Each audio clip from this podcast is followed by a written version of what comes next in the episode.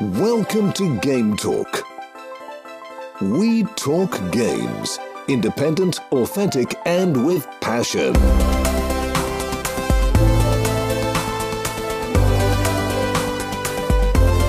Here is your host, Joey.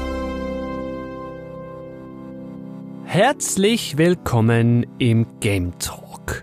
Heute blicken wir mal wieder zurück auf ein älteres Spiel, eines, das jüngst Geburtstag gefeiert hat, beziehungsweise bei uns sehr bald noch Geburtstag feiern will. Es wurde beziehungsweise wird 20 Jahre alt. So schnell läuft die Zeit und wer den Titel gelesen hat, der weiß natürlich schon, über welches Spiel wir heute hier im Game Talk sprechen werden. Wir sprechen über Conker's Bad Fur Day. Und wie immer bin ich nicht alleine hier. Ich darf den Andy begrüßen. Hi. Hallo Joey, freut mich hier zu sein.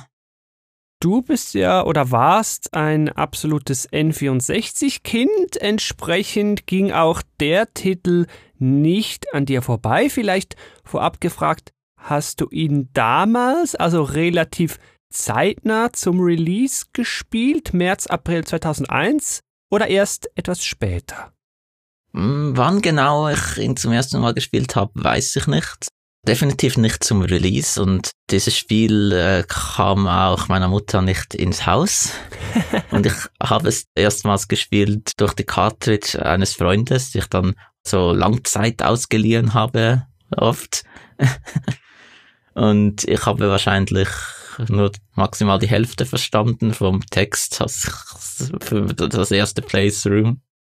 So rückblickend frage ich mich gerade, das könnte ja so ein Erwachsenen in Anführungsstrichen Spiel sein, dass man sehr gut an seinen Eltern vorbeigekommen hätte, weil auf den ersten Blick sieht's ja sehr süß aus, aber da wollen wir dann nachher noch genauer drauf eingehen.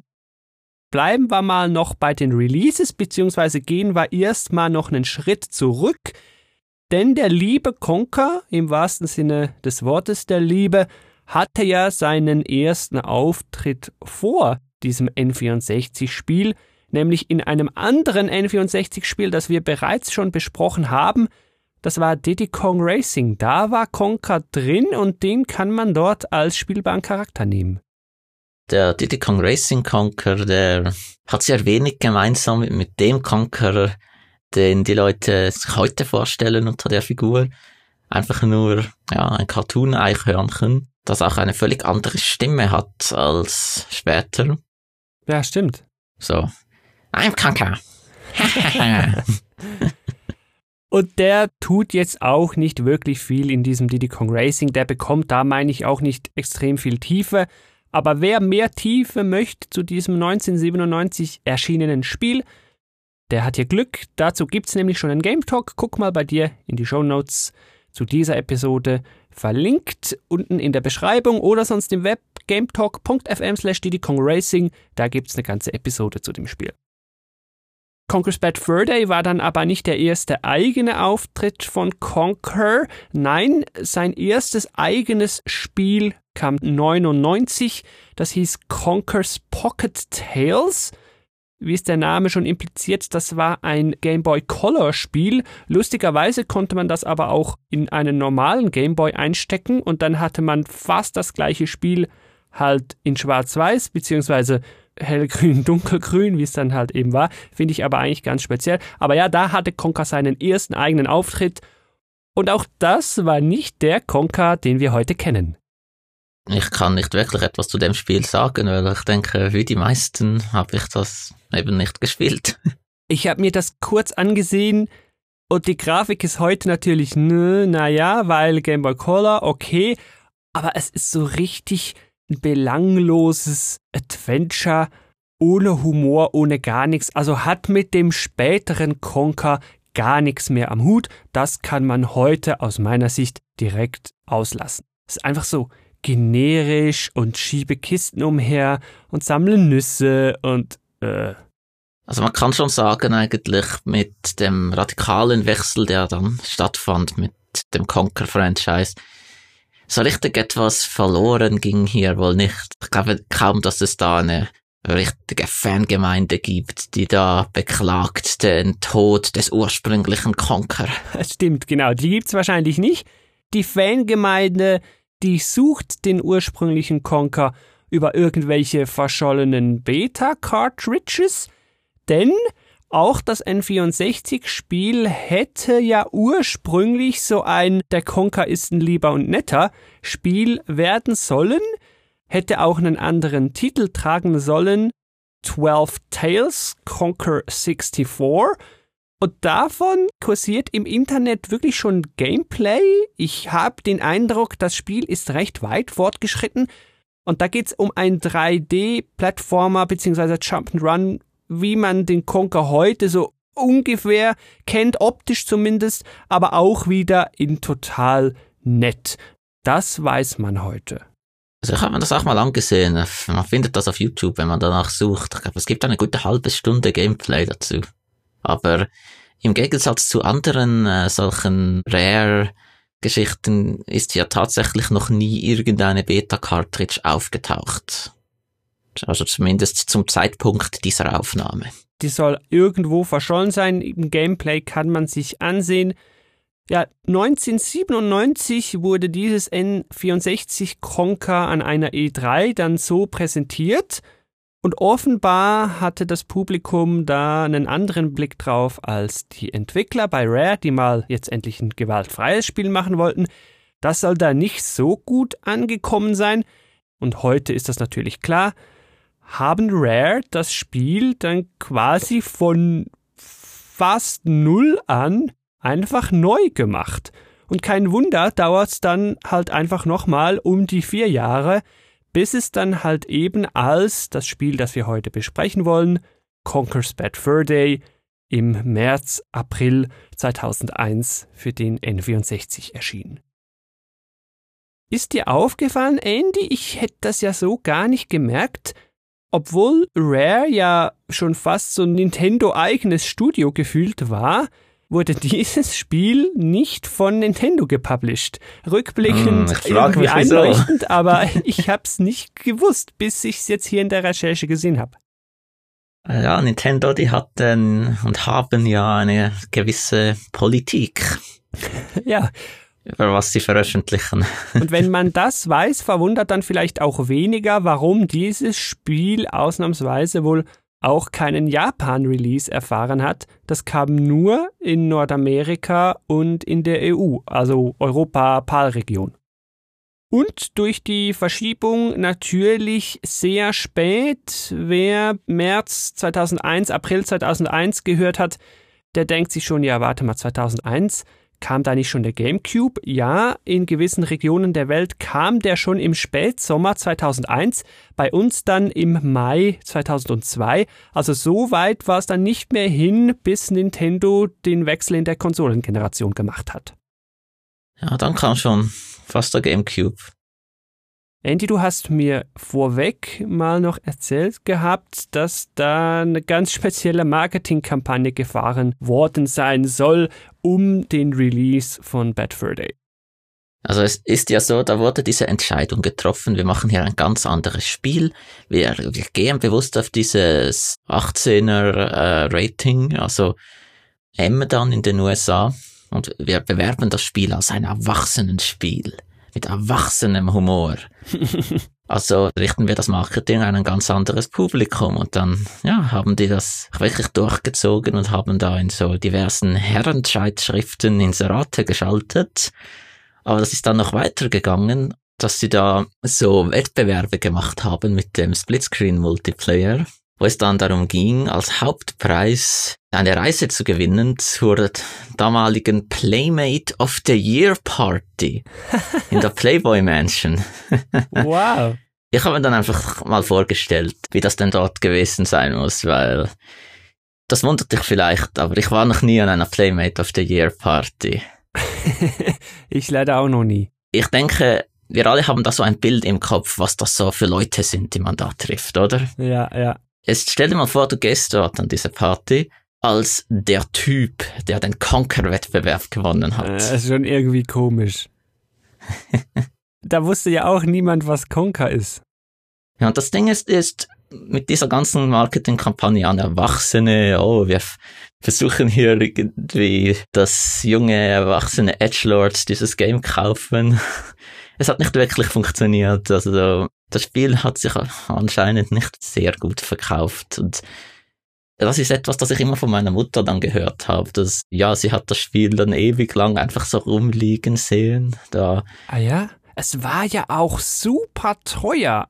Und niemand hat es gekauft und sie haben es immer weiter heruntergesetzt, aber sie hat das dann einfach gesehen und so, ah, da ist aber diese 18er Freigabe, ne, das kommt uns nicht ins Haus. Und retrospektiv, wenn man sich die Preise anschaut für eine Cartridge, ich weiß gar nicht, wofür die heute gehen, aber die sind auch heute noch begehrt und teuer, ja, weil halt eben weniger Stück im Umlauf sind. Ich habe keine PAL-Version, weil ich hatte damals nie eine. Ja. Ich habe nur ausgeliehen, aber ich habe dann eine amerikanische Cartridge gefunden. Das ist der Fund meines Lebens quasi in einem Brockenhaus. In einer hat einfach irgendjemand dort mal hingebracht eine Handvoll amerikanischer Cartridges und das war irgendwie ein Zehner pro Stück oh, oder wow. so. Und das ist einfach, das übertrifft man kaum. Ich konnte meines auch recht günstig kaufen. Ich habe die PAL-Version mit Box und alles für meine 60 Schweizer Franken oder so bekommen. Und die hatte noch den Sticker drauf vom Geschäft. Und ich weiß, das Spiel, das war weit über 100 Franken ursprünglich im Original Store. Oh, also ich meine, wenn du jetzt irgendwie eine verschweißte Version willst, dann kannst du ja schon bald die ersten Okkasionswagen finden. Ja, also Preis. heute gehen die ja auch einfach nur Cartridge und so gern mal für um die 200, meine ich. Ja. Das ist schon krass. Ja, um die Releases hier noch grad durchzumachen, wer später dachte, ich will vielleicht eine hübschere Version und ich will nicht so viel für die Original N64 Cartridge ausgeben, der meinte im Jahr 2005 nochmal eine Chance bekommen zu haben. Da kam nämlich ein Xbox Remake raus. Remakes waren ja damals noch eher eine seltenere Geschichte. In komplett überarbeiteter Grafik, wirklich sehr schön, muss ich sagen, hieß dann Conquer Alive and Reloaded. Ja, Grafik natürlich offensichtlich verbessert, aber Hardcore-Fans, Andy, würden heute wahrscheinlich nicht zu dieser Version greifen. Und das hat einen ganz Conker-spezifischen Grund, darf man sagen. Also es gibt verschiedene Gründe. Also es ist nicht ein 1 zu 1 Remake, es ist so ein merkwürdiges Remake, das einfach Sachen ändert, wo man sich fragt, ja, warum sind die anders irgendwie? Stimmt, warum ja. hat Conker nicht eine Bratpfanne als Waffe, sondern irgend so ein Stück Holz mit einem Nagel drauf? Und warum hat es überall so zusätzliche Gegner in der Welt? Oder warum hat Conker nicht seine bekannten äh, Dual-Wielding Maschinenpistolen? Warum hat er da einfach ein einzelnes Gewehr? Warum musste man dieses Zeugs ändern? Ja. Aber dann hat man noch ja den beliebten Splitscreen-Multiplayer rausgenommen. Und das hat einfach einen Online-Multiplayer. Xbox Live dann ist. natürlich, ne, klar. Und der war halt nie gleich beliebt. Und dann ist es noch ja, der Conquer-spezifische Grund, weil Conquer, äh, das hat sehr strong language. Genau. Er wurde auch ein bisschen mit Piepstönen zensiert im Original, was dort eher witzig war, weil es ziemlich schlecht gemacht war und inkonsequent.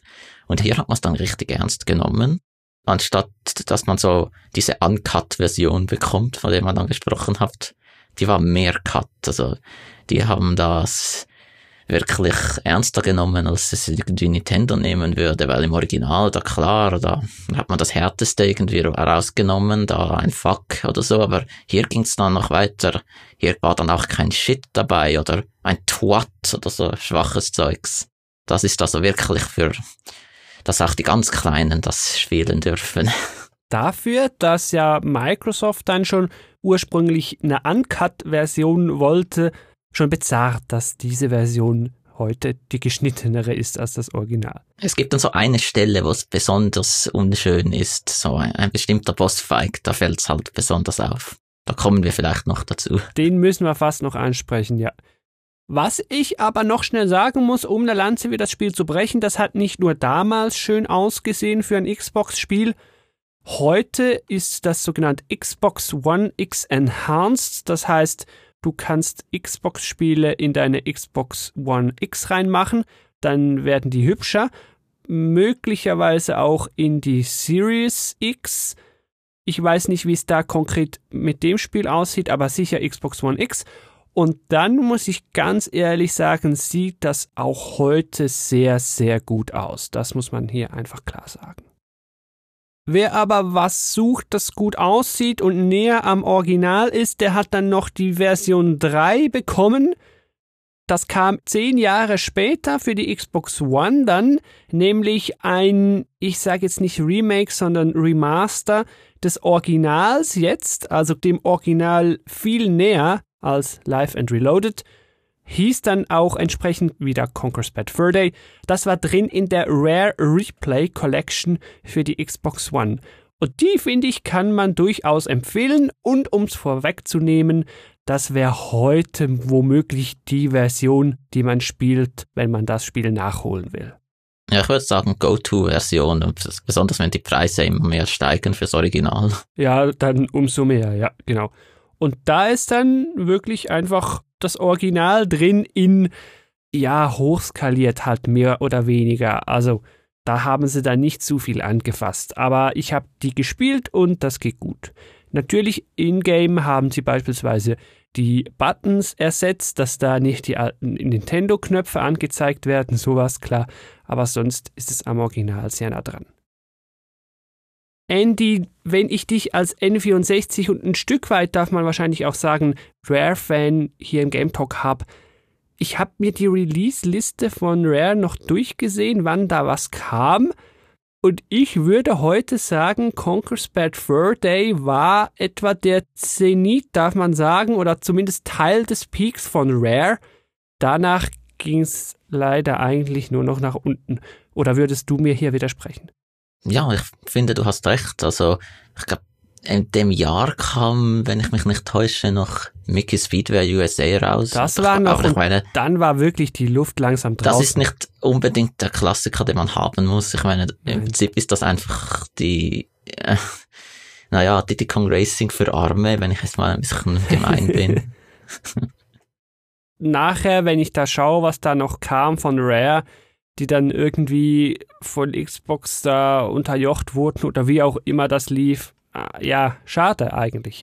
Aber ist noch relevant, also der letzte große Release dann für Nintendo war Star Fox Adventures für den GameCube. Mhm. Aber das war schon in der Entwicklung zu der Zeit, als Conquer kam. Das hat eine lange Geschichte hinter sich. Vielleicht auch für einen Game Tag äh, ist eines dieser Spiele, das sehr faszinierend ist. Besonders weil erst vor kurzem davon eine Beta-Cartridge aufgetaucht ist, eine oh. spielbare oh. Version von Dinosaur Planet, also dem Ur-Star Fox Adventures. Das ist so etwas, ein ganz großes Spiel von Rare hätte werden sollen. Und dann ja, kam Nintendo und hat gesagt, nein, ihr müsst erst ein Star Fox-Spiel draus machen. Stimmt, ja. Und ursprünglich hätte da wohl ist neu rausgekommen, Timber aus Diddy Kong Racing eine Hauptrolle haben sollen. Und eine Theorie ist ja, dass diese ganze Frustration mit Star Fox Adventures slash Dinosaur Planet ein bisschen eingeflossen ist in das, was dann Conquer's Bad Fur Day geworden ist. Wow, spannend. Weil man kann ja Conquer's Bad Fur Day als eine künstlerische Auseinandersetzung von dieser Trennung von Rare und Nintendo betrachten, wenn man so will. Ja, wenn man es denn sehr weit denkt, und da wollen wir schon dann später noch etwas tiefer rein. Aber ich sage, machen wir hier mal das doch recht umfangreiche, geschichtsträchtige Release-Kapitel zu zu dem Spiel und gehen mal rüber, vorweg mal ins Offensichtliche, nämlich die Präsentation. Und das finde ich ja spannend und da habe ich ja was angeschnitten vorher, als ich gesagt habe, das kann man sich vielleicht noch ins Kinderzimmer reinschummeln, weil auf den ersten Blick ist das für mich die typische 3D-Plattformer N64, Banjo und so weiter Grafik. Also total unverdächtig. Naja, man kann es reinschmuggeln, wenn man Eltern hat, die nicht auf die Zahl schauen auf dem Cover. Ja, stimmt, ja. Also ich glaube, ich hätte das reingeschmuggelt bekommen. Spätestens dann, wenn wir zum Inhalt gehen, wäre es dann aber schwieriger geworden. Denn dieser Optik steht ja diametral entgegen Alkohol, Fäkalhumor, Gewalt, also teilweise sehr, ja, überzeichnet schon wieder Brutalität, vulgäre Sprache. Das wären so die Dinger, die natürlich heute Conquer's Bad Fur Day mit auszeichnen und auch einen interessanten Spagat schaffen vom süßen bunten Eichhörnchen zu diesen, ich sage jetzt mal, erwachsenen Inhalten. Und so etwas gab es halt damals einfach nicht. Ja, dass jemand mit dieser Optik und auf einer Konsole, die dieses Image hat, also ein Spiel bringt. Ja. Und das werden wir dann sicher beim Was macht das Spiel so einzigartig nochmal aufgreifen. Aber es wird schon in die Richtung gehen. Es war aber auch sonst technisch, darf man sagen, sehr auf der Höhe. Ja, kam natürlich auch spät. Also es gab in-game Cutscenes, ja. Grafik selber war auch schon recht hübsch, darf man sagen, für das Nintendo 64. Absolut. Also ich finde, es ist eines der hübschesten N64-Games. Ja. Was noch dazu kam, und das finde ich rückblickend was vom Speziellsten, das war, lass mich jetzt nicht lügen, voll vertont. Es war sicher sehr stark vertont.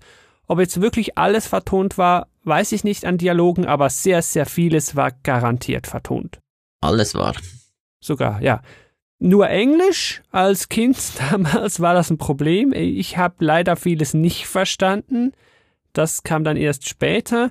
Du hast wahrscheinlich auch nicht alles verstanden damals. Rückblickend natürlich schade, aber das Spiel hat auch so funktioniert. Ja, ich habe wohl einiges an Englisch gelernt mit dem Spiel. Also, ja, welches Englisch ist dann noch die Frage?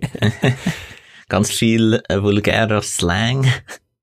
Chris Seaver, der da am Spiel mitgewirkt hat, der soll praktisch alle Figuren selber gesprochen haben, außer Conkers Freundin Barry zum Beispiel, die hat dann so eine Rare-Mitentwicklerin gesprochen. Die hat ja dann so einen Valley Girl-Akzent gegeben. Irgendwie, aber die konnte den Akzent scheinbar gar nicht. Ich habe da so ein Interview gesehen und hat da immer was probiert und rückblickend ist es für sie total der Cringe-Moment, wenn sie diese Szenen wieder sieht. Oh, that's Conker. He's like my uh, boyfriend, you know. ja, und die hübsche Grafik durch das späte Erscheinen, halt das Polischte, die Größe des Spiels und eben auch die Vollvertonung, komprimiert hin oder her, haben dazu geführt, dass das Spiel einen großen Speicherbedarf hatte, und deshalb gehört es zu den ganz wenigen Spielen, die mit die größten N64 Cartridges verlangt haben, nämlich eine 64 MB Cartridge. Heute natürlich lächerlich, aber damals war es richtig krass. Und das hat wohl mit auch zum teuren Spiel, zum teuren Ladenverkaufspreis geführt die teuersten Spiele, die standen damals irgendwie für 120 oder so da drin. Ist unglaublich. Ja, ja, das war auch da in der Region mindestens. Dafür hat's aber das N64 Expansion Pack nicht gebraucht. Wenn sie das auch noch verlangt hätten, dann wäre das komplette Package einfach zu teuer gewesen. Das hätte dann sich nie mehr gerechnet hätten ja noch, noch äh, zwingend das Controller Pack für Speichern voraussetzen können. Ja, super. ja, das auf jeden Fall war alles nicht der Fall. Also wenn man dann mal in den sauren Apfel gebissen hat und die teure Cartridge aus dem Laden gekauft hat, dann hatte man immerhin alles, was man braucht. Ich glaube, zur Präsentation selber müssen wir an der Stelle gar nicht mehr viel sagen. Wir werden dann später hier und da wieder Bezug nehmen. Stattdessen gehen wir jetzt mal rüber ins Gameplay des Spiels.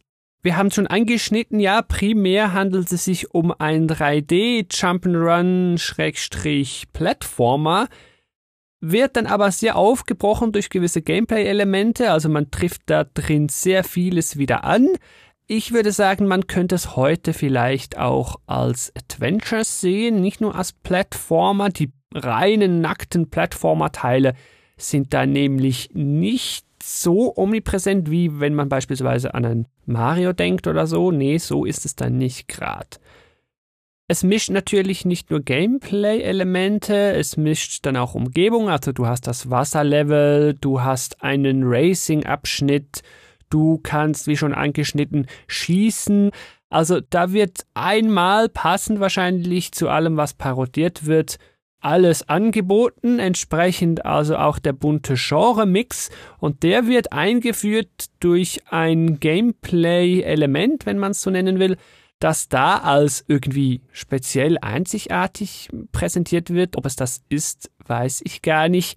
Aber du kannst mit der B-Taste die Context-Sensitive Punkte triggern, also dich auf eine Platte stellen, B drücken und dann passiert was. Ja, dann kommt da schön so eine Glühbirne über Konkers Kopf, die da andeutet, dass man in einer kontextsensitiven Zone ist, ja. Context sensitive. Clever. ja, und dann drückt man halt B und dann holt der irgendwas raus, das man fürs aktuelle, jetzt hätte ich fast Rätsel gesagt, aber Rätsel ist ein bisschen viel gesagt, für die aktuelle Gameplay Challenge dann halt eben braucht und das Gameplay dann halt auch gerade passend zum Abschnitt verändert wird. Ja, ist ein guter Weg, um halt dieses Misch-Gameplay irgendwie umzusetzen, ohne dann gleich die Steuerung über 100 Moves oder so zu verkomplizieren. Denn das Moveset sonst ist ja simpel. Andy, wenn wir zurückdenken, Banjo Kazooie, Banjo Tui, da gab es ja drei Sprungvarianten und verschiedene Eier, Munition und alles Mögliche. Das haben wir hier ja alles nicht. Also hier ist wirklich super simpel. Also einfacher Sprung oder im Sprung A gedrückt halten, um diesen verlängerten Propellersprung zu machen. Äh, ich glaube, gibt es einen Sprung, äh, wenn man sich aus der gebückten Haltung, also ein Salto. Also Mario-mäßig so einen höheren Sprung, ich glaube nicht. Und es gibt halt die B-Attacke, die Bratpfanne und dann halt eben alles andere verschoben auf die kontextsensitiven Buttons und Elemente. Und das wäre es dann. Also viel, viel simpler verglichen jetzt mit einem Tui, Kazooie, sowas. Auch so dann natürlich beim Zeug sammeln, während das noch Collectathons waren, ist es hier ganz anders. Hier sammelt man praktisch gar nichts, man kann gelegentlich Lebensenergie aufsammeln und dann braucht man manchmal Geld aufzusammeln als, ich sage jetzt, Questgegenstände. Leben kann man noch sammeln und das war's dann. Und es ist, es ist auch nicht so Banjo-mäßig irgendwie mit so halblinear. Es hat zwar so etwas wie eine Hub-World, aber es ist ein ziemlich lineares Spiel, wo wenn man mal, sagen wir so, in eine Region des Spiels reingegangen ist, dann ist man irgendwann dann einfach, sitzt man dort fest und muss dort einfach diese Quest, wenn man so will, machen. Hast du dich da gut zurechtgefunden? Also ich habe mich nie irgendwie verirrt oder so. Nein. Ich weiß nur, ich hatte da teilweise etwas Mühe, so, ah, jetzt bin ich wieder hier. Nee, hier muss ich, glaube ich, nicht lang. An welchen neuen Ort kann oder muss ich jetzt? Wo geht's jetzt weiter? Das hatte ich teilweise schon. Interessant. Obwohl die Welt ja nicht wahnsinnig groß oder kompliziert war, aber das ging mir leider schon so. Mein Ding war eher, dass ich das Spiel zum Teil sehr herausfordernd fand. Oh ja. Gerade wegen den ständigen Gameplay-Wechseln und ja, im Vergleich so zu heutigen Spielen. Es nimmt einem nicht sehr fest an der Hand und zum Teil hat es auch die Checkpoints nicht gerade freundlich gesetzt. Mhm. Und die Aufgaben und Sprünge sind auch nicht immer einfach. Also du hast schon recht, das war schon mehr oder weniger fordernd. Und was ich rückblickend etwas nervig finde, bis unnötig, man hat viele Aufgaben, die man da mehrmals machen muss. Manchmal ziehen sie dann leicht im Schwierigkeitsgrad an. Also man muss dann die Ratte nicht einmal füttern, nein, sondern irgendwie dreimal. Und drei ist so die magische Zahl. Sehr viele von diesen Aufgaben, die dann den Gameplay-Fortschritt anlocken, damit es weitergeht, muss man dann halt irgendwie dreimal machen und häufig wird es immer schwerer und wenn du halt beim dritten Versuch runterfällst, ja, dann musst du oft noch mal von vorne anfangen und so. Also aus heutiger Sicht ist Frustfaktor da noch ein Stichwort, dass man sich heute weniger gewöhnt ist und das ist rückblickend natürlich nicht so schönes Game Design. Ich würde sagen, der Schwierigkeitsgrad hat schon eine gute Kurve es ist nicht alles linear. Es gibt gerade in der ersten Hälfte des Spiels kann man die verschiedenen Abschnitte auch in unterschiedlicher Reihenfolge machen. So ah ja, das davon. wusste ich gar nicht mehr, ja. Also man kann den Bats Tower am Anfang machen oder man kann zuerst den Barn Boys Teil machen. Also da steht einem das eigentlich frei. Ah, okay, wusste ich gar nicht. Ja, kann sein. Also ja. Der Uga-Buga-Teil, der braucht eine bestimmte Zahl Geld, um reinzukommen. Und der ist auch schwieriger als die anderen beiden. Also Ja. passt's auch. Da wird das wieder aufgehen, ja. Also ich kann mich nicht beschweren, dass der Schwierigkeitsgrad nicht in dem richtigen Ausmaß ansteigt. Und ja, beim It's War Chapter, da wird es dann richtig schwierig zum Teil, so lange Abschnitte, wo man leicht sterben kann, ohne Checkpoint dazwischen. Jetzt hast du schon die Level angesprochen. Für mich sind ja die Level gerne mal Element, um diverse Popkultur-Anspielungen zu transportieren und davon sind ja einige drin. Primär geht es da jeweils um Filme. Also das War-Level, das ist an Saving Private Ryan angeknüpft. Dann gibt es einen Matrix-Abschnitt, heißt ja nicht Matrix, sondern Vortex, glaube ich. Aliens kommt vor, da sagen wir jetzt nicht zu viel dazu. Terminator kommt vor, Jaws kommt vor. Also da haben sie nicht gespart. Also ich glaube, ich weiß bis heute nicht alle Filme, die genau verwendet wurden. Aber Ja. es sind einige. Ja, ja. Also da haben sie wirklich nicht viel ausgelassen und das finde ich ja rückblickend eigentlich ganz sympathisch. Teilweise frage ich mich fast, ja, hatten sie vielleicht die Anspielung zuerst im Kopf und dann ach noch irgendein Spielelement drumherum gebaut, aber ja, ist okay. Also falls das jetzt nicht klar genug rüberkam, das Gameplay ist rückblickend nicht der Teil des Spiels, weshalb man Conker's Bad Fur Day heute noch spielen würde. Es ist frustrierend, teilweise kann man sagen, vielleicht nicht ganz durchgepolished. Heute gibt das auch nicht mehr irgendwie was Spezielles her, was man irgendwie nachholen wollen würde oder so. Also das ist wohl der schwächste Teil, das nackte Gameplay, ja. Hm. Besser war dann aber, so habe ich den in Erinnerung, der Multiplayer, wie sich's damals gehört hat, natürlich lokal Splitscreen. Vier Spieler. Ja, der Multiplayer, der war großartig, da hatte ich eine gute Zeit damit. Vor allen Dingen bleiben mir die Shooter-Elemente des Multiplayers halt im Kopf hängen. Ja, da hat man noch nicht so viele Multiplayer-Shooter gespielt. Da war das noch was Spezielles. Und da gab es natürlich dann auch so die diversen Modi. Damals war das für mich was ganz eigenes, was Neues. Entsprechend habe ich das sehr gern gespielt. Ja, man hat eigentlich im Endeffekt nur diese Third-Person-Game-Modi gespielt. Es gab auch ein paar andere, die hat man vielleicht mal probiert, aber im Endeffekt hat man immer die Shooter-Variante gemacht, egal ob es jetzt War oder Deathmatch oder Colors, das, das waren die guten. Ja, genau. Es hatte wirklich gut gemachte Levels dort. Eine schöne Auswahl an Waffen. Ja, hat einfach gut funktioniert. Ja, da gab es ja dann natürlich noch mehr Waffen und so. Also das war nicht einfach, wir nehmen was aus dem Singleplayer und das kann man jetzt halt einfach mit drei Freunden irgendwie Multiplayer machen. Nein, das ist dann schon mal noch was Neues. Also klassisches Third-Person Deathmatch oder so triffst du ja im Singleplayer so nicht direkt an. Mit dem Multiplayer machen wir doch jetzt auch das Gameplay-Kapitel zu. Wie gesagt, so viel gibt das ja leider nicht her. Vielmehr, das haben wir eingangs schon gesagt, gibt der Humor her, wobei man kann teilweise darüber diskutieren.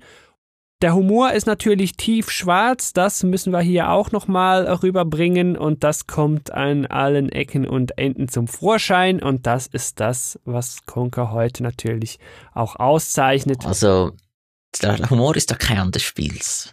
Ja, ja, Weil im Kern ist es ja eine Satire über dieses Nintendo aus den 90er Jahren, aus der N64-Zeit. Und was das, was die so für Spiele gemacht haben. Darum hat es diese knuffige Optik. Also es nimmt das sicher auf die Schippe. Teilweise nimmt es aber dann auch auf die Schippe, worauf es dann eben anspielen will. Also wie gesagt, Matrix und so weiter. Das kommt natürlich auch noch ein bisschen ins Fadenkreuz. Aber primär, ja, ist es so diese N64-Spielezeit, die da primär auf die Schippe genommen wird, ja. Ja, der Humor, der ist ziemlich derb. Es wird hemmungslos geflucht. Und auch abgesehen vom Fluchen ist einfach eine sehr vulgäre Welt, die man da präsentiert bekommt, wo alle Figuren sind unglaublich gewalttätig und Ja. Conker ist natürlich keine Ausnahme und das ganze Setting ist einfach, ja, er hat sich besoffen in der vorherigen Nacht und hat sich dann verirrt, findet nicht mehr nach Hause und Zu viel wollen wir hier ja gar nicht verraten, aber es gibt natürlich schon noch so Szenen, die bis heute bleiben, wenn wir schon hier über Humor reden während der Geschichte. Allen voran für mich bis heute der vielleicht ikonischste Bosskampf aus meiner persönlichen Videospielerfahrung ist natürlich der Kampf gegen den Great Mighty Pooh, der da eine Pooh-Oper singt und gleichzeitig muss man um den rumrennen und ihm Klopapier in den Hals werfen, um ihn zu besiegen. Sowas natürlich ist für mich einfach bis heute bezeichnend.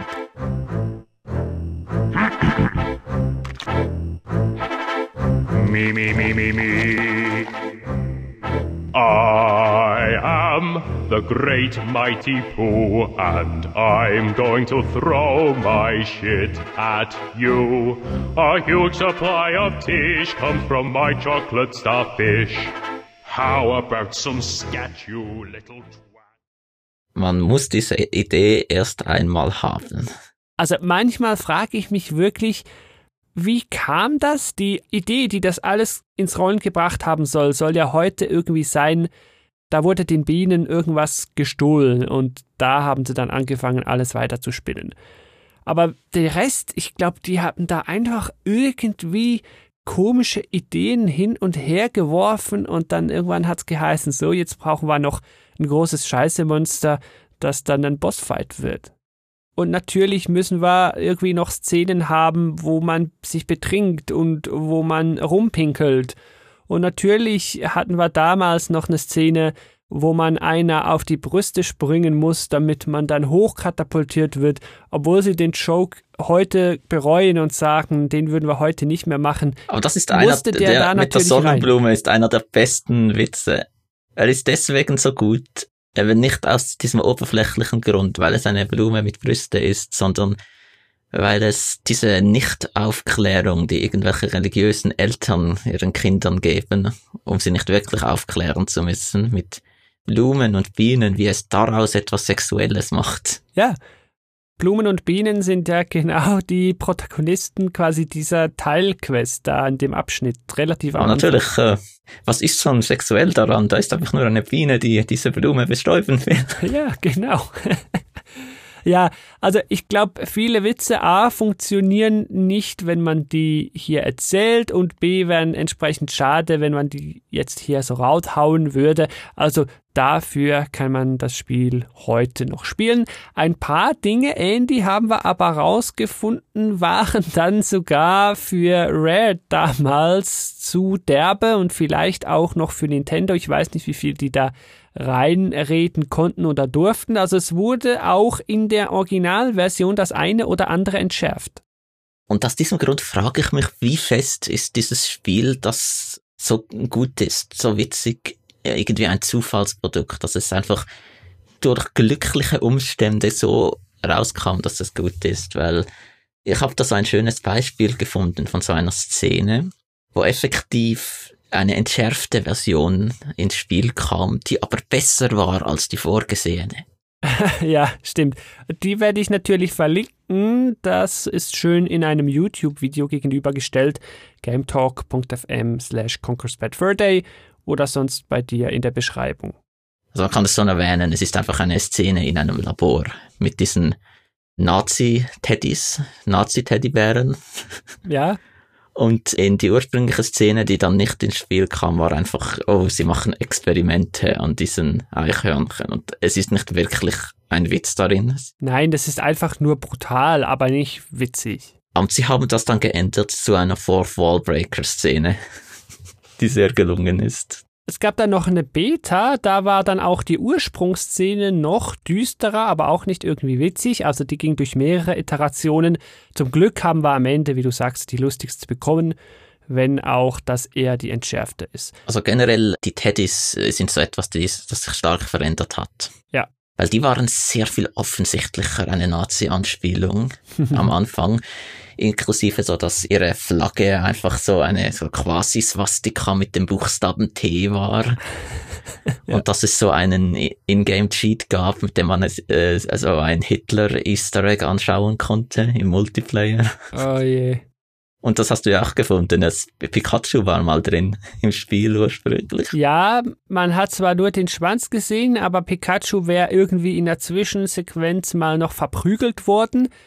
Bei am Anfang dürft ihr das N64-Logo in zwei Hälften sägen, hat Nintendo wahrscheinlich noch ein Auge zugedrückt, aber beim Pikachu verprügeln war es dann wohl schon zu viel, das wurde dann rausgestrichen. Ja, da hört der Spaß dann auf. Ja, ja. Was ich mich noch frage, gilt für heute wie für damals. Das Spiel war ja an Erwachsene gerichtet, aus offensichtlichen Gründen, aber ich frage mich dann doch, wie erwachsen der Humor denn wirklich war. Weil vieles war ja einfach auch nur, haha, hier die süße Figur ist brutal und haha, Pipi-Kaka-Humor und jetzt pinkelt er, haha. Das war doch auch damals schon nicht so wirklich Erwachsenenhumor, sondern eigentlich mehr Teenager-Humor, wenn wir ehrlich sind, oder nicht? Ich weiß nicht, irgendwie auf dieses Thema mit dem Humor, was der exakt repräsentiert, ich glaube, da müssen wir schon noch ein bisschen detaillierter werden, ich finde es wirklich wahnsinnig schwer, den bei diesem Spiel einzuordnen. Ich, ich wehre mich irgendwie gegen diesen Vergleich Happy Tree Friends South Park, weil ich finde einfach Conker hat nicht diese Bösartigkeit. Also es ist nicht bösartig gegen wirklich gezielt wen, also wie das nicht zum Beispiel mal gegen ein Nintendo, macht. würde ich sagen. Ja, mit einer kleinen Ausnahme am Anfang, ja. Ja, ja. Also zum Beispiel, es gibt keinen Avatar von Nintendo. Irgendeine Figur, die Nintendo symbolisiert. Das stimmt. Das gibt's interessanterweise in Nuts and Bolts. Gibt's einen Avatar für Microsoft. es ist auch so, dass Conker, das ist überhaupt nicht politisch. Das finde ich bemerkenswert. South Park ist politisch. South Park ist sehr politisch, also viele Gags, also die Episoden bauen ja auf aktuellen Themen jeweils dann auf, ja. Und ich habe das Gefühl, wenn man heute so ein Spiel machen würde, wäre es vermutlich politisch und es würde vielleicht gemacht werden aus irgendeiner Ecke von rechts. Irgendwie, das, man müsste sich da über Cancel Culture lustig machen oder so. Aber es ist, ich kann mir schwer vorstellen, dass man es unpolitisch hinbringen würde. Weil es ist eigentlich ein Kunststück, das Conker das ist, dass es unpolitisch ist. Und trotzdem noch teilweise witzig sein kann, wobei eben, um den Kreis zu schließen, ich heute schon sagen muss, ich glaube, gewisse Dinge fand ich als Teenager lustiger, als ich es heute finde. Dafür verstehe ich heute Dinge und finde sie lustig, die ich damals nicht verstanden habe, nur schon wegen der Sprachbarriere. Also es hat so ein bisschen was für beide Seiten, aber wirklich so für Erwachsene, ah, ich weiß nicht. Also heute zumindest für so Erwachsene, ich weiß nicht mehr, ob das heute noch so zieht. Schwierig. so der wirklich pubertäre Aspekt davon ist einfach so das Grundprinzip, oh, man hat eine süße Nintendo-Figur, die Fuck sagt. Ja, und ich habe große Brüste bei einer Blume, ha, Brüste. Also so das muss man heute schon immer noch lustig finden. Conker's Humor ist fast schon Monty Python kommt mir noch so in den Sinn, so eine gewisse Absurdität. Ja, ja, das ist drin. Ich glaube, sie haben ein paar Gags sogar bei Python abgeschaut. Oh, das wüsste ich jetzt gar nicht. Also ich, ich habe so gelesen, dass das ein Vorbild war für die Entwickler. Aber man kann auch nicht sagen, dass es irgendwie, es ist nicht so ultra vulgär gewalttätig, dass es irgendwie so nihilistisch ist. Irgendwie Hotline Miami ist was für mich das Spiel, das ich erwähnen würde, weil Hotline Miami hat wirklich so eine so eine Aussage, dass oh, du suchst einen Sinn hinter all dieser Gewalt, es gibt keinen Sinn. Warum spielst du das überhaupt? Sinn hast du bei Conker schon. Die Maßnahme, Gewalt anzuwenden, ist zwar meistens total übertrieben, aber es gibt schon eine Motivation immerhin. Und es ist auch nicht irgendwie so eine komplett abstrakte, irgendwie dadaistische Kunst. Irgendwie so ein Spiel ist mir doch noch nie untergekommen. okay. Und mit dem Humor wollen wir jetzt auch ins Story-Kapitel rein. Mehr oder weniger spoilerfrei, obwohl das Spiel halt schon 20 Jahre alt ist. Also das Ende will ich zumindest nicht spoilern, weil das einfach großartig ist. Das sollte man erlebt haben. Ja, ich habe ja bis heute sowas nicht mehr erlebt, ja. Ja, also Humor und Story. Ich glaube, Andy, warum sagen wir nicht mal, wie das Spiel denn eigentlich anfängt?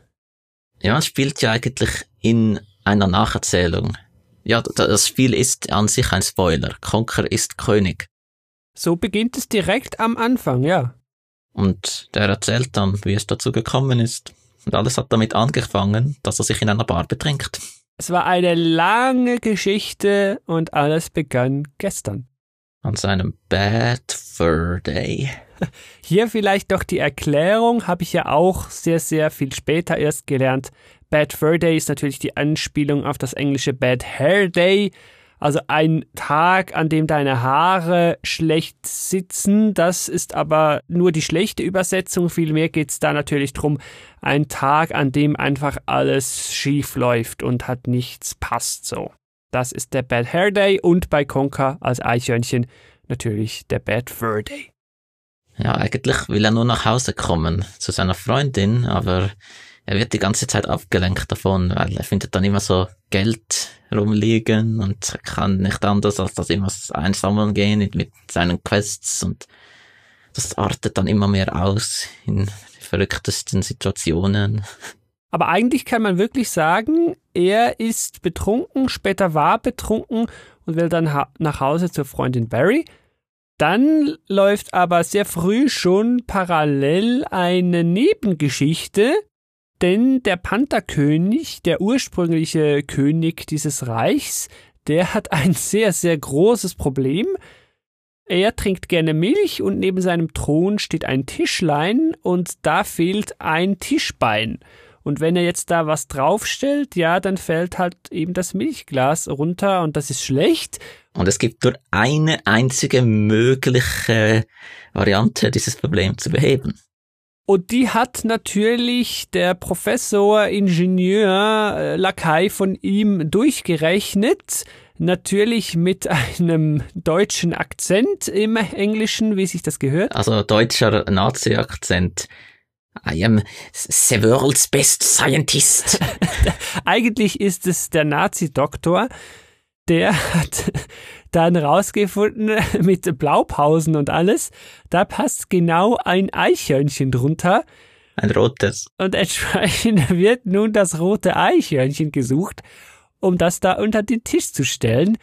Und so nimmt natürlich Konkers eigene Story von, ja, ich will einfach nach Hause, nochmal eine neue Wendung, weil er jetzt vom bösen Pantherkönig gesucht wird. Und ja, es ist ein Spiel, das sich nicht ernst nimmt. Ja. Es ist eigentlich, ja, eine Parodie auf alles Mögliche. Es ist gleichzeitig, kann man sagen, eine Satire auf Nintendo aus der N64-Ära. Ja. Und es hat nicht wirklich eine vierte Wand, wie man so sagt. Also die wird mehrfach gebrochen, eigentlich nur schon mit dem, was wir im Gameplay-Teil gesagt haben. Mit ja, stell dich hier drauf, drücke B für Context Sensitive. Also das ist ja schon eine Message direkt an den Spieler und es ist ja gamey, also da geht die vierte Wand ja schon kaputt. Also es gibt ein paar großartige äh, Fourth Wall Jokes in diesem Spiel. Zum Beispiel der mit, wo er dieses Passwort rausfindet, Conker, wie man in den Club kommt. Ah, ja. Da dürfen wir wahrscheinlich nicht zu viel verraten und ganz am Ende kann man sagen, wird die vierte Wand ja auch nochmal eingerissen, wo sie da schon längst nicht mehr existiert hat. Ja. So, jetzt hätten wir einen breiten Überblick gegeben über die wirre Entstehungsgeschichte, die sehr gelungene Grafik, das naja Gameplay und auch die doch teilweise witzige Story angerissen. Jetzt daraus die Quintessenz, Andy, wenn wir heute drauf zurückblicken. Was zeichnet für dich Conker's Bad Fur Day 20 Jahre nach Release aus? Es ist nicht das Gameplay. Ja, es ist nicht das Gameplay, ja gar nicht, nein. Also es ist der Humor, ich finde, es ist heute noch lustig. Es ist nicht so irgendwie zeitbezogen auf damals, dass es nicht mehr funktioniert, meiner Meinung nach. Ob das für alle so ist, kann ich es nicht sagen. Aber ich finde, es ist sehr gelungen und auch eine Art von Humor, wie sie schwer anzutreffen ist. Ist mir erst so richtig bewusst geworden jetzt, als ich mir Gedanken gemacht habe für diese Episode, dass so wirklich ein vergleichbares Spiel mit genau diesem Humor gibt es nicht. Süße Präsentation mit derbem Inhalt, das kenne ich so als Spiel heute eigentlich auch nicht und das macht's für mich nach wie vor noch einzigartig. Man kennt solche Spagate vielleicht aus Fernsehserien, also ich denke da in Teilen an Happy Tree Friends oder teilweise an South Park, ja, aber was Spiele betrifft, finde ich das doch bis heute noch einzigartig, wobei ich mich schon frage, ja, wird das heute noch gehen? Also ich glaube, das geht heute schon nur noch für Leute, die die Originalzeit damals miterlebt haben, dass sie eben den Spagat zur knuffigen N64-Seite verstehen. Eine junge Spielerin heute wird das wahrscheinlich gar nicht sehen, weil sie möglicherweise die ganze Banjo-Geschichte und so alles nicht erlebt hat. Dann funktioniert ja der Teil des Kontrasts schon nicht mehr. Und natürlich macht's auch mehr Spaß, wenn man die Popkultur-Anspielungen kennt und die sind natürlich alle auch von damals. Also die funktionieren heute vielleicht auch nicht mehr, wenn man diese Filme zum Beispiel nicht kennt. Weil ich sagen muss, ich weiß heute noch nicht, was äh, für Filme zum Teil dort vorkommen. Ja, aber so bei den großen Gags sieht man es schon, ja, so Terminator und so. Also ja, die, die wichtigsten sind aber, denke ich, auch sehr allgemein bekannt. Ja, also würdest du mir zustimmen, wenn wir die Frage, was zeichnet das Spiel so aus, vor allen Dingen aus der Perspektive heute, damit beantworten würden, abschließend, ja, es ist der Spagat zwischen Humor und Präsentation und wahrscheinlich zu einem sehr bestimmten Zeitpunkt damals serviert, wo das so aufging. Würde ich sagen, ja. Dann wollen wir doch von hier weg noch kurz in die ja, Zukunft schauen ist vielleicht der falsche Begriff, aber ich möchte über Sequels reden, denn ich habe ja nicht gewusst, dass ein Sequel ziemlich schnell nach Beendung von Conquer's Bad Fur Day schon angedacht war, angedacht zumindest weit, heißt die Story soll schon komplett ausgedacht gewesen sein. Das Spiel hätte Conquer's Other Bad Fur Day heißen sollen. Ja gut, der Name war jetzt nicht so der Brüller. Hätte nach Conquer's Bad Fur Day spielen sollen ich muss ja hier nicht mal spoilen, weil Conker beginnt ja mit dem Ende. Conker hätte als König abhauen sollen, nämlich weil er sein ganzes Geld ausgegeben hat und dann im Gefängnis gelandet wäre. Ein Nebencharakter wäre sogar dann noch gestorben. Mit der Freundin wäre dann auch noch was passiert, was ich jetzt hier nicht spoilen will. Also da hätten sie die Idee schon zusammen gehabt. Microsoft kam dann aber und sagte, nee, Sequel, äh, das wollen wir jetzt nicht, aber macht uns doch ein unzensiertes Remake und kein Sequel. Und was da draus geworden ist, haben wir ja am Anfang gesagt. So viel zu unzensiert. Ja. Und 2008 wurde dieses Sequel dann endgültig beerdigt. Also das kam so nie. Was dann aber dafür kam Jahre später, nämlich 2015, war eine herunterladbare Episode, ich nenne es mal so, zu Project Spark. Project Spark war dieses Microsoft Xbox Spiel, in dem du ein Spiel erstellst. Da kam eine Conkers-Episode, die hieß dann Conkers Big Reunion. Die Story dahinter ist sehr knapp.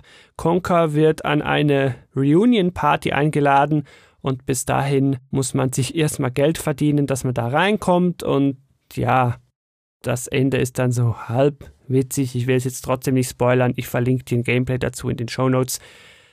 Das ist eigentlich das Einzige, was wir heute haben, was offiziell released wurde und irgendwie an ein Sequel rankommt. Und naja, es ist sehr halbherzig. Oder hast du das anders gesehen, Andy? Meine, es ist ja geradezu unfertig. Da fehlen ganze Animationen und die Stimmen sind nicht synchron. Ich weiß nicht, was da von der technischen Seite halt diesem Creator geschuldet ist. Vielleicht lässt ja dieses Tool das nicht zu oder so, aber auch sonst, also es hat irgendwie einen guten Gag drin, und das war's dann. Also das kann man sich wirklich sparen. Am Ende kommt dann noch das To be continued. Ja, leider ist da halt noch nichts continued. Aber es hat nicht mal den gleichen Charakter. Es ist voll PG-13 vom Inhalt und der ganze Humor ist eigentlich nur auf dieser Meta-Ebene. Oh, wir so äh, auf Anspielungen wie äh, was für Gameplay-Elemente Spiele heutzutage eben haben und so. Ja. Was, äh, diese Meta-Ebene das hatte Conquer's Bad Fur Day interessanterweise gar nicht so wirklich. Ja, viel weniger, ja. Natürlich gibt's selten mal wieder Gerüchte trotzdem um ein richtiges Sequel, aber die sind auch heute sehr zurückhaltend. Man muss natürlich wieder einmal dran erinnern, dass Rare von damals, das gibt's heute nicht mehr. Das ist einfach noch die Marke, die Leute dahinter, das sind ganz andere. Heute kommt vielleicht Playtonic noch eher an Rare dran, aber die haben dann wiederum die Rechte nicht. Ah, schwierig, schwierig. An der Front würde ich heute nicht mehr viel erwarten. Ehrlich gesagt, braucht so etwas ein Sequel? Das kann doch fast per Definition nur funktionieren. Aus diesem historischen Moment heraus. Ich habe auch Angst, und das haben wir ja vorhin auch schon angerissen mit Humor wie heute, wie müssen wir es machen und so weiter, dass das heute nicht mehr geht und dann würde das eine Enttäuschung. Also vielleicht sollte man das einfach ruhen lassen als das, was es ist. Wenn man einfach äh, sagt, oh ja, man kann irgendwie etwas Klassisches von vor langer Zeit nicht mehr fortsetzen. Das geht einfach kategorisch nicht, ja ich könnte das nicht verantworten, irgendwie gegenüber einem Mad Max Fury Road oder so, aber das ist halt schon irgendwie eins in einer Million.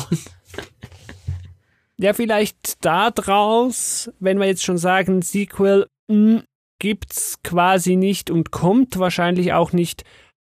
Hier abschließend die Frage, wer das jetzt noch nicht gespielt hat und bis hier zugehört hat oder die Kapitelfunktion benutzt hat und jetzt hier angelangt ist und wissen möchte, ja, soll ich es jetzt spielen, soll ich nicht spielen?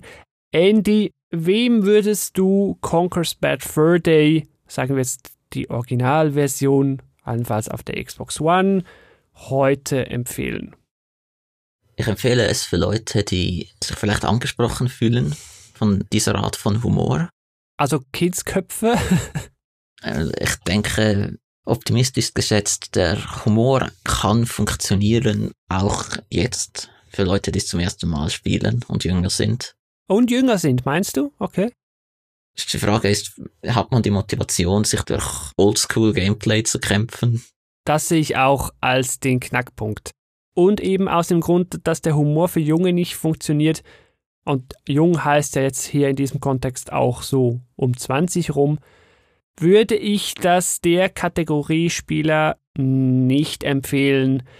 Ich würde es heute denen empfehlen, die jetzt so um 30, 35 sind, die N64-Zeit vielleicht auch nur am Rande, aber immerhin erlebt haben und noch ein bisschen Frustrationstoleranz und Sitzfleisch mitbringen.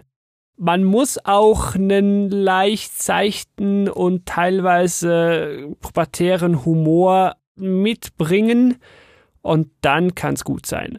Also ich sag so, der 34-jährige South Park Gucker, der könnte Conquer's Bad Fur Day heute noch gut finden und der will das allenfalls nachholen. Also ich behaupte, wenn man South Park doof findet, wenn man es irgendwie zu zynisch findet, kann man trotzdem Conker lustig finden, weil Conker ist nicht irgendwie zynisch. Conker ist nicht irgendwie, oh, du hast Empathie, wie lächerlich ist denn das? Hm, aber wenn du South Park doof findest, weil, hör, das ist ja irgendwie komisch gezeichnet und animiert und ja, und jetzt holt der den Pullermann raus und pinkelt da irgendwen an. Ja, wenn es auf dieser die Ebene ist, ja klar. Wenn du das doof findest, ja, dann findest du Conker auch doof. ich muss betonen, das Gameplay ist nicht schlecht gemacht. Es macht Spaß, es ist gut gemacht, es ist aber einfach im Vergleich zu etwas anderem aus der Zeit, sagen wir Banjo. Banjo ist nicht frustrierend zum Teil auf die gleiche Ja, Art stimmt, und Weise ja. wie Conquer, von der Schwierigkeit her. Und das sind so Sachen, die halt heute, äh, ich finde, ich besser sind, dass es halt da so Funktionen hat gegen das, gegen die Frustration. Dass es da ein, ich mag halt dieses Prinzip aus modernen Spielen, dass, äh, ja, wenn du irgendwie fünfmal gestorben bist, dann kannst du den Teil überspringen und Conquer würde so etwas extrem gut tun. Also wer wirklich so ein N64-Plattformer um des Plattformers willen nachholen will, dann nicht Conker's Bad Fur Day, dann vielmehr in Banjo-Kazooie. Da gibt's natürlich auch eine Episode dazu. Das war die 45 gametalk.fm slash banjo-kazooie. Der kann dann auch da reinhören. Also wenn man ein klassisches N64 Multiplayer-Spiel sucht, ist das natürlich top. Ja, zusammen mit GoldenEye, klar, aber das wäre dann wieder ein ganz eigenes Thema eigentlich. Ja, und wenn man generell einfach ein Nerd ist für die damalige Zeit und einfach das Beste aus dieser Zeit spielen will, dann ganz klar, dann braucht man Conquer. Und wenn man mal sehen will, ja, was konnte denn der, die das N64 so am Ende des Lebenszyklus, ja, Framerate manchmal ein bisschen, hm, aber dann kann man da auch reinschauen. Es konnte diese Grafik und volle Sprachausgabe. Also dann hätten wir das auch beendet. Andy, dann gehen wir hier raus in die Verabschiedung, machen wir so langsam den Deckel drauf auf diesen Game Talk. Ich danke dir fürs Mitplaudern, dass du mit mir diese Zeitreise gewagt hast, 20 Jahre zurück in den polygonhaften PPKK-Humor von Conquer's Bad Fur Day. Ja, also kommen wir hier zum kontextsensitiven Ende. Ja, Button kann man nicht drücken. Was man aber nochmal machen kann, ist gametalk.fm ansurfen oder direktdirect.fm slash congressbadfurday. Da kommt man zu den Show Notes, natürlich auch via Beschreibung bei dir in der Podcast-App, geht natürlich auch. Was man für einen Button klicken kann, wäre der Abo-Button. Dann bekommst du nämlich auch die nächste Game Talk-Episode und alle weiteren kostenlos automatisch auf dein Gerät. Das würde mich sehr freuen, wenn du draußen als Zuhörerin, Zuhörer das machen würdest. Und bis zum nächsten Game Talk wünsche ich dir da draußen natürlich wie immer viel Spaß beim Spielen, vielleicht dir sogar mit Conker's Bad Fur Day. Tschüss! Ciao.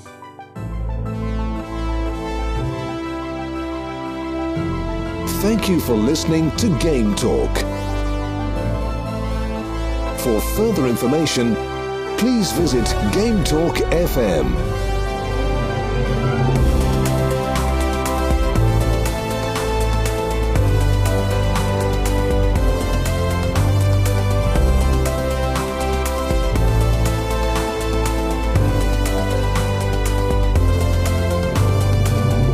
Till next time.